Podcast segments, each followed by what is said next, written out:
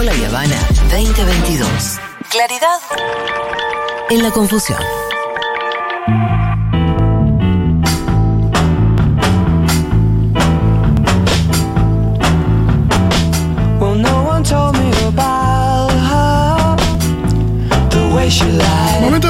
Julita, ¿estás ahí?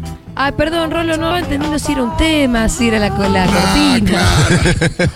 La Es- distancia es muy fatal para poder llevar adelante un programa de radio. Ponete pero las acá pilas, estamos. Julita. Uy, uy, uy. Tenés razón, Andy. Eh, estaba saludando a Rita que se despertó hace un rato Hola, Rintin. y pasó corriendo gritando el nombre de su niñera, Cecil. Muy bien. Y yo dije, hola Rita, soy tu mamá. ¿Vos quién Bueno, sos? sí.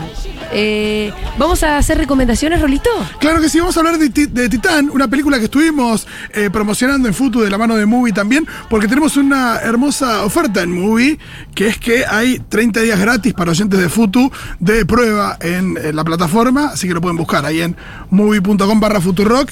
Y la semana pasada estrenaron Titán, que es la última ganadora en, la, en el Festival de Cine de Cannes, eh, ganó la Palma de Oro.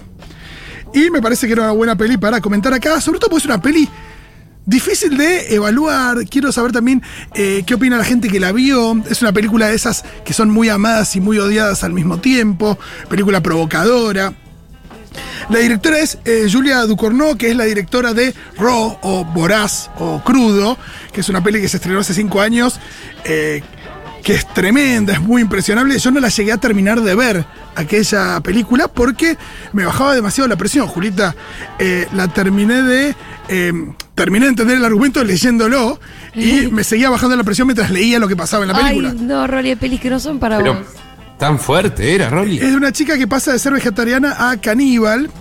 Eh, no, una película también con un trasfondo muy, muy hermoso, pero que es muy eh, difícil de ver, sobre todo si nada, sos impresionable. Algo de eso pasa también con Titán, pero la pude terminar de ver sin problemas. Eh, la directora vuelve a provocar mucho, eh, rompió todo ahí en el Festival de Cannes, mucha violencia, mucho gore, imágenes muy impactantes. Hay quienes la comparan con Gaspar Noé, para mí no va la comparación. Eh, quizás por lo chocante, pero creo que es muy diferente eh, la propuesta. Sí, quizás en esto de amada y odiada al mismo tiempo. También la pregunta, ¿no? Una película que genera tanto rechazo, ¿no? Que es muy difícil de ver por la, por la violencia explícita y demás. Eh, bueno, claramente busca eh, provocar. ¿Tiene sentido provocar? Yo creo que sí.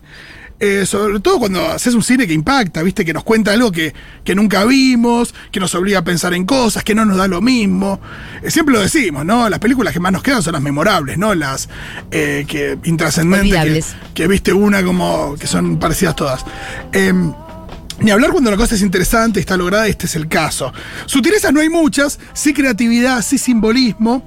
Eh, hay una particularidad que es la forma en la que alterna violencia y ternura la película. Es una mezcla de géneros, tiene elementos fantásticos, ahora voy a ir a eso porque realmente es increíble. Hay mucho gore, drama, body horror también. El body horror es un subgénero del terror que eh, muestra intencionalmente alteraciones grotescas eh, o psicológicamente perturbadoras del cuerpo humano, como por ejemplo La Mosca de David Cronenberg. Claro. Exacto. Bueno, el argumento, ¿de qué va la peli? Es la historia de una chica que tiene un accidente de auto de pequeña y para salvarla le ponen una placa de titanio en la cabeza. ¿no? Ya empieza muy impresionable la película desde el comienzo. De alguna manera ella se va transformando en un cyborg, un Ah. humano con parte de máquina.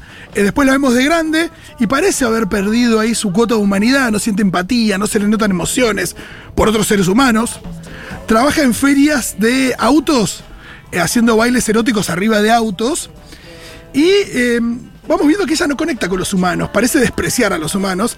Se está conectando ahí con los, con los autitos. Exacto, no parece interesante, interesarle tampoco lo que genera en, en estos chabones babosos que la ven bailar. Sí conecta con las máquinas y ahí entra el elemento fantástico que al toque ya se, se deschaba en la película, que es que ella tiene sexo con autos.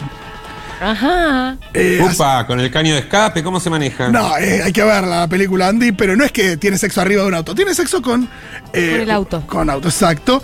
Eh, después también tiene, nada, en su aversión por los humanos, o no sé, el problema que tiene con los humanos, eh, cada tanto mata a alguno, es una asesina serial.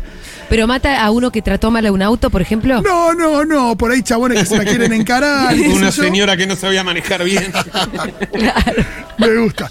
Eh, no, no, tiene ahí una serie de asesinatos. Después eh, se ve obligada a cambiar de vida, cambia su apariencia. Y se encuentra con una persona que es una persona que está necesitada de depositar amor en algún lado, ¿no? Entonces, acá se choca esta persona que viene eh, de alguna manera con, eh, nada, negada, si querés, a, a las emociones o también atravesada por este elemento cyborg o de máquina. Y bueno, ¿qué pasa con esta máquina cuando se encuentra con, con alguien que le abre un poco los brazos? Eh, es interesante lo que pasa ahí. Es una película que, esto lo charlé un ratito con Lucas Fauno también, es una película que claramente eh, nos lleva y lleva a los límites la cuestión también de, de la identidad, del género. Eh, Fauno me habló del, mani- del manifiesto Cyborg de Donna Haraway, alguna vez habló Sí. de eso en, en Futu. Sí, Gaby Borrelli también. también Gaby también habló de eso. Y es interesante, ¿no? Es una peli super queer en ese sentido también.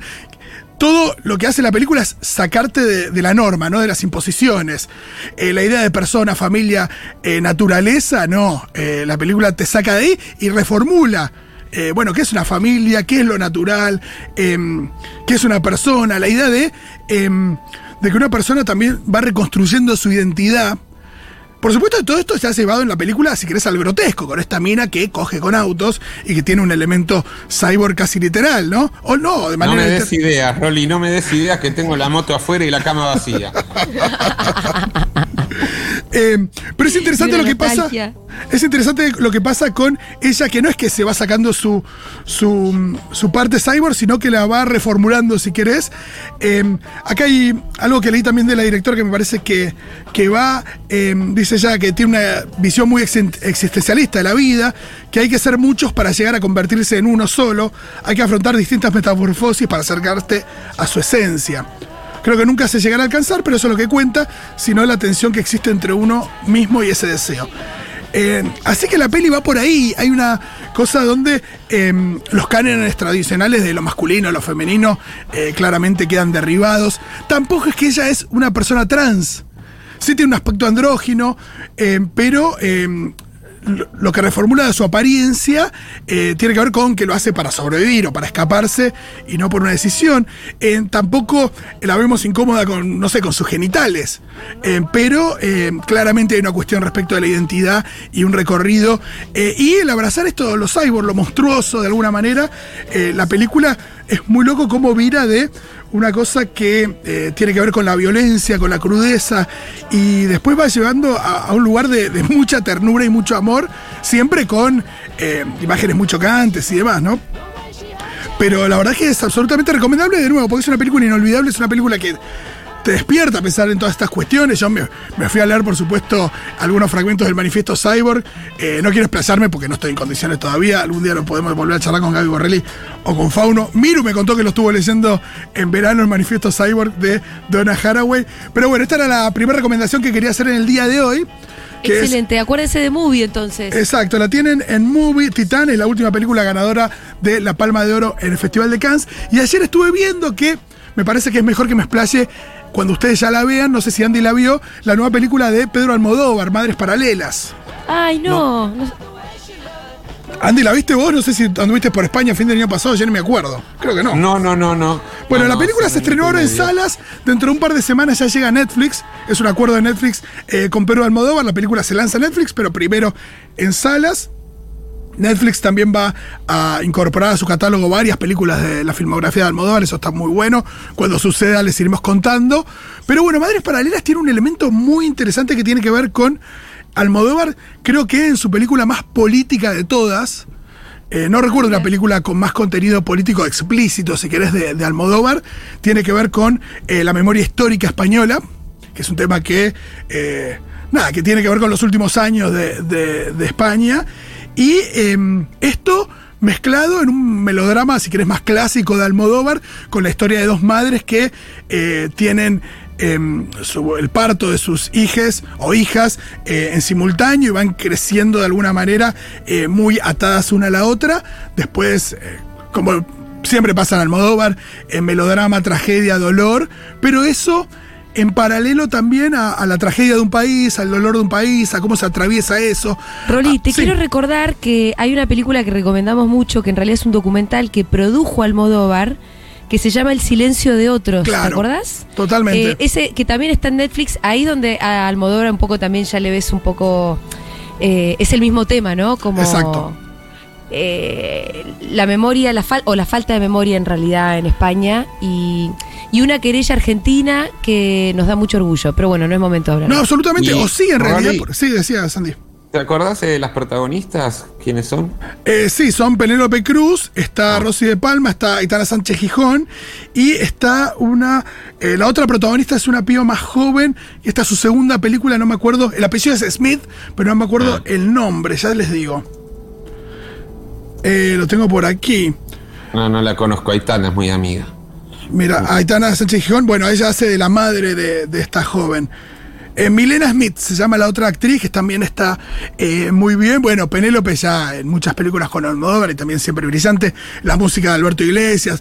Digo, después Como todo, siempre. todo lo que tiene que ver con, eh, nada, la, la cuestión artística y el cómo se ve la película, cómo está actuada. Digo, eso siempre es Almodóvar y garantía de confianza. Lo que así querían mostrar era, por un lado, esto del contenido político ya más explícito en, una película de Almodóvar y también Almodóvar volviendo, si bien Dolor y Gloria era una película donde la maternidad estaba muy presente, era una película centrada, si querés, más en, los hombres y acá es una película totalmente atravesada por las mujeres. Eh, creo que ahí aparece un chabón en la película, un par así, en escenas como muy eh, livianas, pero es más, creo que ni siquiera de extras casi hay eh, chabones, es muy interesante eso. Eh, por supuesto es una película que pasa el test de Bechdel, pero un millón de veces. Y mm, no quiero spoilear mucho y más, pero, pero esto del paralelo entre la memoria histórica y lo que pasa en esta, en esta historia de melodrama es lo más interesante que tiene la peli. Y es Almodóvar un poco también avispando un poco a la juventud, si quieren, con esto de, de bueno, hay que mirar un poco el pasado. Eh, Rolillo, habías dicho que ya eh, se había estrenado en Netflix. No, la película se estrena en Netflix en un par de semanas, ya les avisaré Ah. exacto el día que se estrene, y ya está en salas en Argentina. Está bueno ok. esto de estrenarla un par de semanas en salas y después en Netflix, creo que vale la pena. Por eso es que vos la viste. ¿Fuiste al cine, Rolly? Exacto, fui al cine ayer a ver esta película de Almodóvar. ¿Fuiste solito? Fui solito, sí, yo lo, al cine estoy yendo solo porque es a la noche, lo dejo dormido a Manu eh, y Pam se queda cuidándolo y yo me voy al cine y a veces hacemos la- Es un programa, ¿qué lo decís con, No, con- porque con vuelvo re triste porque las quiero ver con ella. Necesito una Bueno. niñera de noche. Sabe- Eh, eh, no podía decir otra cosa, Julita Rolli, en este momento. No, pero es lo que siento realmente. Seguro, siempre todo es mejor con Pam, querido enamorado. Por supuesto. Pero no está mal ir al cine y tener ese por eso acuerdo con tu señora. Y ni hablar para venir y comentarla con ustedes, escúchame. Es, trabajo. No es una posición moral. Exacto, es trabajo. Es trabajo, eso es lo que pasa. Che, bueno, entonces. Y me da una bronca ahora la movie- flaca que se queda toda cómoda con el pibe llorando y vos que te dejes. No, no, Manu durmiendo.